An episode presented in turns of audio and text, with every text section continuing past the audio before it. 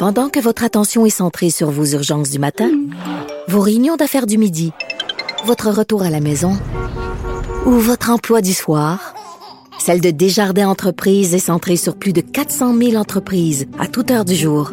Grâce à notre connaissance des secteurs d'activité et à notre accompagnement spécialisé, nous aidons les entrepreneurs à relever chaque défi pour qu'ils puissent rester centrés sur ce qui compte, le développement de leur entreprise. Parce qu'en immobilier, faut être à son affaire. Suivez les conseils de nos experts. Via Capital, les courtiers immobiliers qu'on aime référer. Bonne écoute. Martino. Même avec un masque, c'est impossible de le filtrer. Vous écoutez Martino. Cube Radio. Alors, nous parlons avec euh, Jérôme Blanchet-Gravel, essayiste et journaliste. Salut Jérôme. Salut Richard. Écoute, euh, tu veux parler de David Suzuki qui s'est excusé pour des commentaires concernant les pipelines. Qu'est-ce qu'il a dit encore? Parce que c'est pas la, c'est pas la première fois qu'il dérape un peu, là. Ben écoute, notre euh, Suzuki a quand même prédit que des gens allaient euh, faire sauter des pipelines si nos gouvernements euh, en faisaient pas davantage pour l'environnement. Donc une citation, une déclaration, c'est-à-dire assez choc quand même, écoute, ça, ça, ça fait penser que l'éco-terrorisme euh, pourrait être une possibilité à l'avenir. Je pense qu'on ne peut pas s'en cacher. Donc la question, est-ce que Suzuki a incité à la violence? Il a été conseillé juridiquement euh, de s'excuser euh, et de retirer ses propos.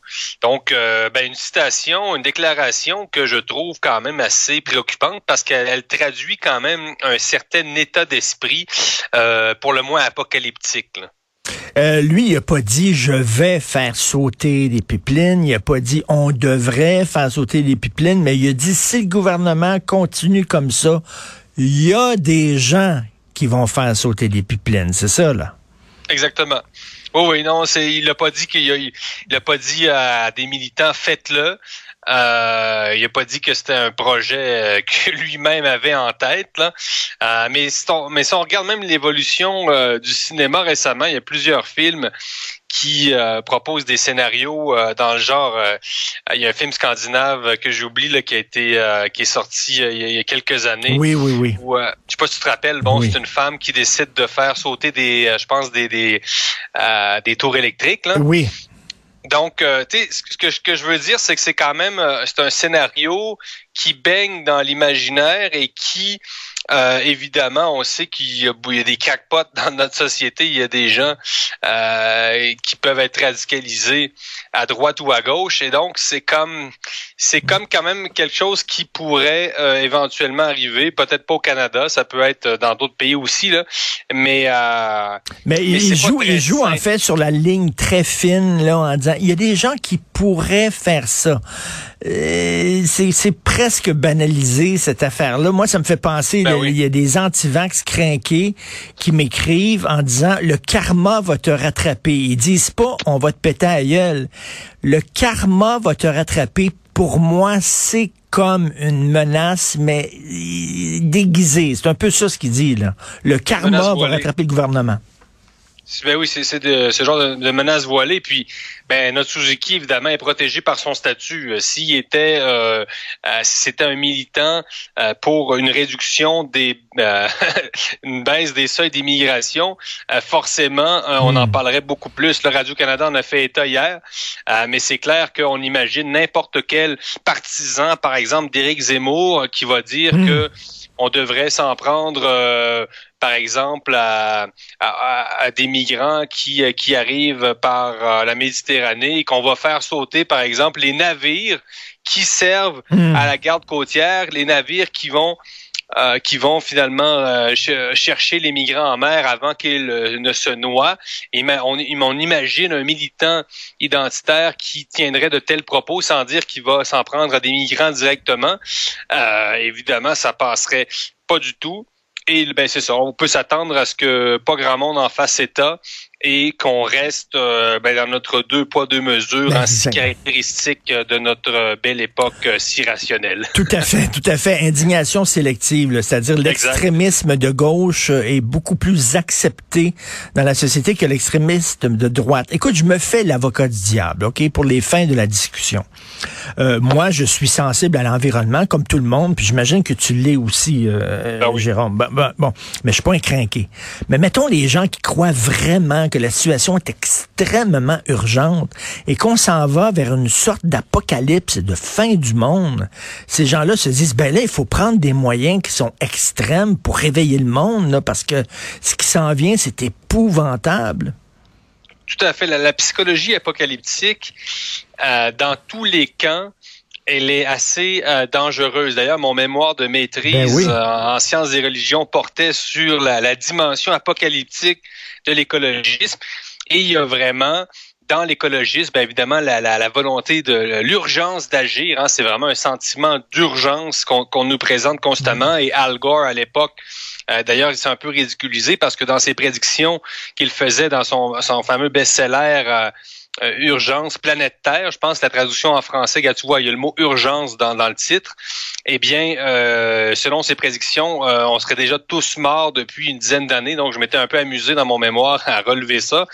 Mais ça ne veut pas dire que la situation n'est pas préoccupante. Évidemment, il faut prendre certaines mesures, mais la, la psychologie apocalyptique, elle existe depuis euh, depuis 2000 ans, euh, depuis euh, depuis 3000 ans. Euh, euh, ah, déjà juste à l'époque de la guerre froide, on pensait qu'on allait euh, vers l'apocalypse nucléaire. Là.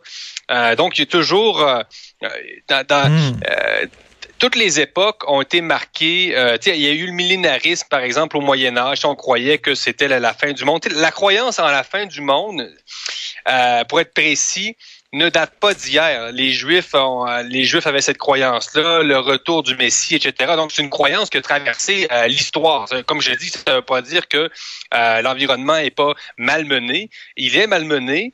Euh, ceci dit, je trouve que l'écologisme fait beaucoup trop dans le, le- la décroissance. Là.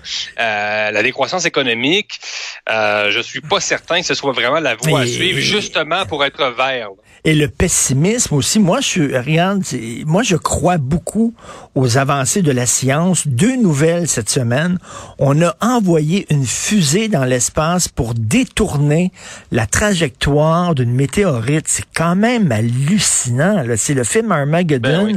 En réalité. Et aujourd'hui, dans le journal, on voit qu'on peut fabriquer, Jérôme, de la peau avec une imprimante 3D. La France réalisera les premières greffes en 2022. On prend euh, un morceau de peau de quelqu'un euh, et après ça, on peut fabriquer de la peau pour lui avec une imprimante 3D. T'imagines les avancées de la science? Et moi, je crois que une des solutions pour les problèmes écologiques qui se posent, la science va pouvoir les régler. Je suis peut-être trop naïf, je suis peut-être trop optimiste. Qu'est-ce que tu en penses? Non, moi je pense que c'est la, seule voie valable. Euh, je pense que l'écologisme actuel est un peu technophobe, justement, et que notre seule chance, en fait, la seule chance, ce sont les technologies vertes. Et pour développer des technologies vertes, ça prend de l'argent. Et pour avoir de l'argent, eh bien, il faut encore de la croissance économique, malheureusement. Là. Et, euh, et s'il y a une chose que m'a apprise euh, l'Amérique latine, c'est bien ça. C'est que pour être vert, ça prend de l'argent.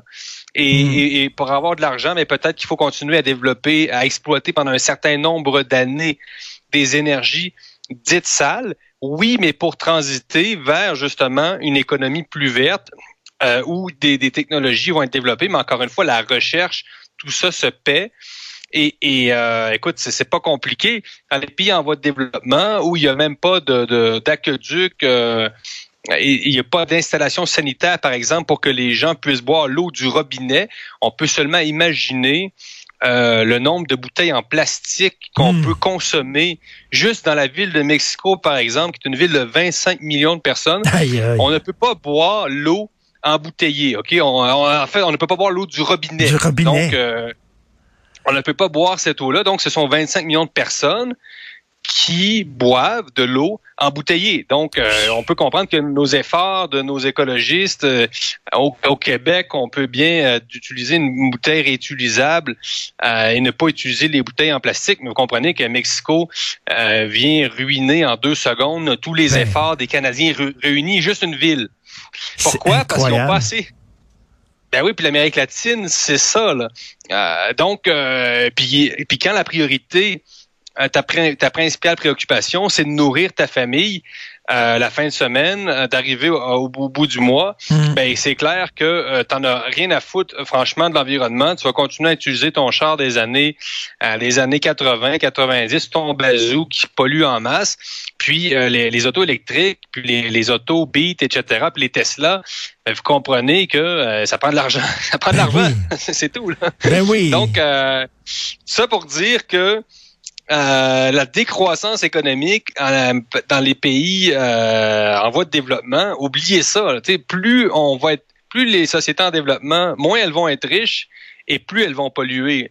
Et plus elles vont continuer à polluer et plus elles vont annuler tous les efforts qu'on fait dans les pays comme le Canada, simplement. Et euh, on se le dit souvent, hein, Greta Thunberg, si elle est vraiment euh, sérieuse, elle devrait aller manifester en Chine, qui est un des pays ben qui pollue le plus. La Chine pollue. Hey, la Chine est en train de développer un programme pour contrôler le climat. C'est pas du complotisme. Ils vont envoyer des cristaux dans des nuages pour faire pleuvoir dans certaines régions et tout ça. Euh, est-ce que tu entends Greta euh, gueuler contre ça? Absolument pas. Et en terminant, écoute, j'ai euh, une offre d'emploi de l'Université d'Ottawa pour être professeur en droit public. Et dans les critères d'admissibilité, bien sûr, tu dois avoir un doctorat complété, tu dois parler français parce que c'est une université française. Et la sélection sera limitée aux candidats ou candidats racisés ou autochtones. Qu'est-ce que tu en penses de ça? Si tu es blanc, tu ne peux pas être professeur en droit public. Ben, écoute, on est vraiment passé de la méritocratie à la raciolocratie. Euh, c'est très préoccupant. C'est une dégringolade. Écoute, l'université, les universités canadiennes euh, au grand complet sont vraiment gangrénées par le, racialisme. Ce sont des, usines à militants.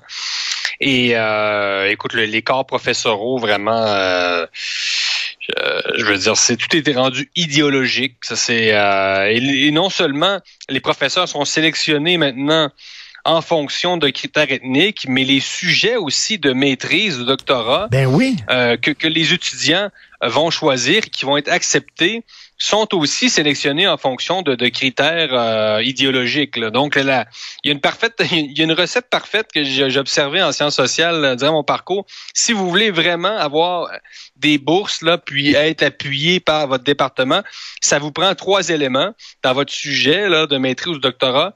Ça vous prend des femmes issues d'un groupe racisé en lutte contre le capitalisme. Et là, vous êtes vraiment blindé. donc, ce que ça peut donner, ce que ça peut donner comme sujet, là, donc euh, là, vous voulez avoir de, l'argent, puis vous voulez devenir un chercheur important, et là, vous allez travailler sur des femmes autochtones au Nicaragua qui se sont soulevés contre une minière canadienne euh, ou contre euh, une compagnie comme Coca-Cola. Et là, vous êtes en business, vous allez être appuyé, pas à peu près. Mais, mais Jérôme, si tu veux faire, mettons, une recherche tout à fait sérieuse et tout à fait objective sur des mineurs qui ont changé de sexe et qui le regrettent, mettons, tu veux savoir, est-ce qu'il y en a beaucoup? Est-ce qu'il y a un fort pourcentage ou un faible pourcentage? Pour faire avancer, jamais tu auras une, scène de subvention de ton université pour ça. Jamais. Non, impossible. Non, tout est, tout est idéologique aujourd'hui à, l'université. Euh, c'est déplorable. Il n'a plus la pensée critique euh, vraiment une espèce en voie de disparition et les quelques professeurs qui n'adhèrent pas à la nouvelle Église racialiste, eh bien, ont peur de, s'exprimer parce qu'ils vont être totalement ostracisés euh, de la part des autres professeurs et on imagine les tensions à l'interne que ça peut créer. Là. Ben, c'est drôle parce que la gauche s'inquiète là, justement de des entreprises privées qui euh, sont trop présentes dans les universités hein, puis qui peuvent orienter les recherches, mais ils ne s'inquiètent pas des groupes militants qui sont présents et c'est aussi inquiétant, sinon plus. Ben, je comprends. Écoute, c'est une vraie dégringolade. Moi, quand j'ai quitté euh, en 2018, l'Université d'Ottawa, après avoir fait ma, scolarité de doctorat, c'était déjà beaucoup moins pire. Il y a vraiment une radicalisation. en 2018 et 2021, ce qui s'est passé, c'est juste incroyable. Le climat, euh, mm. puis je, connais encore des professeurs à l'université euh, qui vont le dire, pas publiquement, mais qui vont me le dire euh, Dans en privé. Ben oui, mais écoute, le climat est invivable. C'est rendu... C'est rendu invivable. On ne peut plus réfléchir à l'université sans se faire continuellement taper sur les doigts par des groupes militants. Et on, évidemment, toute la controverse avec le mot en haine, etc., en témoigne. Euh, l'Université d'Ottawa, est, devenu, euh, ben, c'est ucamisé à, à, mort. Hmm. c'est l'université d'Ottawa qu'on pensait euh, relativement conservatrice. C'est Ottawa, donc c'est la capitale euh, du Canada. On pensait que peut-être cette université-là résisterait un petit hmm. peu. Mais, euh, mais ah non, c'est une des pires. Là, veut dire ben vraiment le, cancer, le cancer de l'idéologie est en train de faire des, métastases partout dans cette université-là. mon fils a 13 ans. J'espère qu'il n'aurait pas étudié en philo ou en sociaux. Je croise mes doigts, je croise mes doigts. En sciences, j'espère qu'il va aller. Tiens, merci beaucoup, Jérôme Blanchet-Gravel. Merci, salut, bonne, bonne semaine. De semaine, bye.